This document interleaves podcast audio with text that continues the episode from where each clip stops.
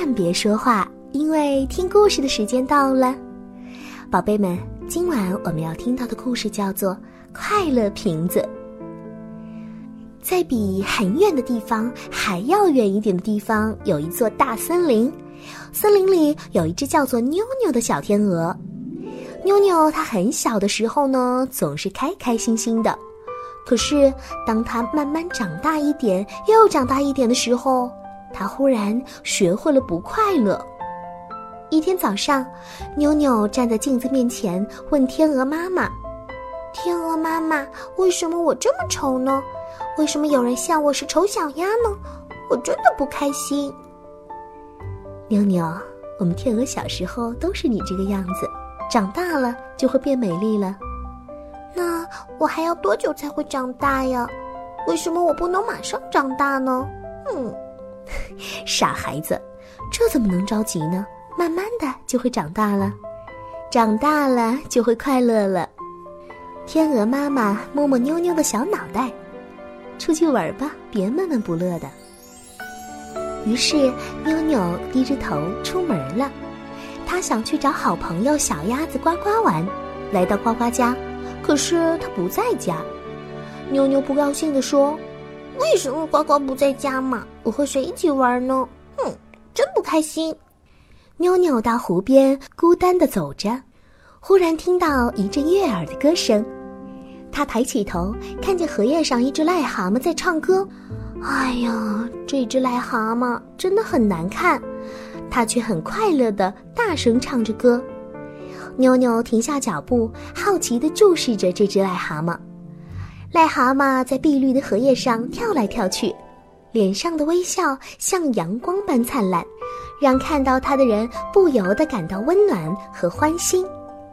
妞妞一下子觉得它不像刚开始看到的时候那么丑了，她忍不住问：“你是谁？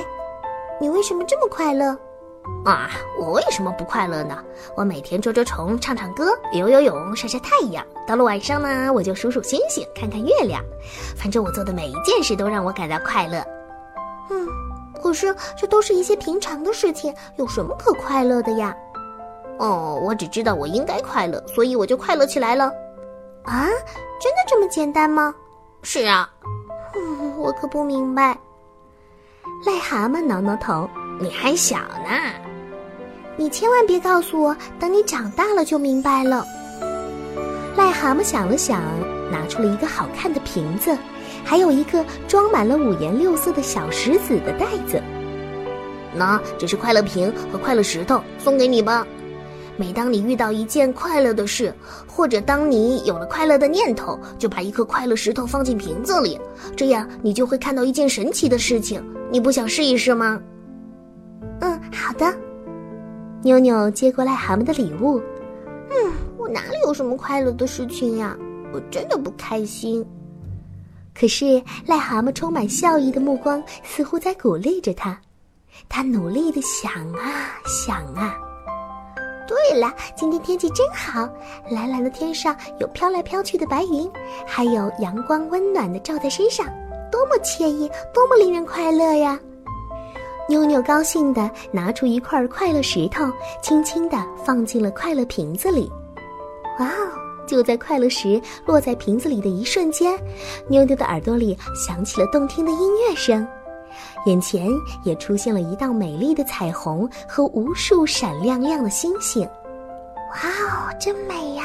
我要去找多多的快乐来，谢谢你。呃，可是你是谁呀？你能告诉我你的名字吗？可是癞蛤蟆这时候已经不见了。而远处有隐约的歌声传来。这一天，妞妞真的发现了很多的快乐。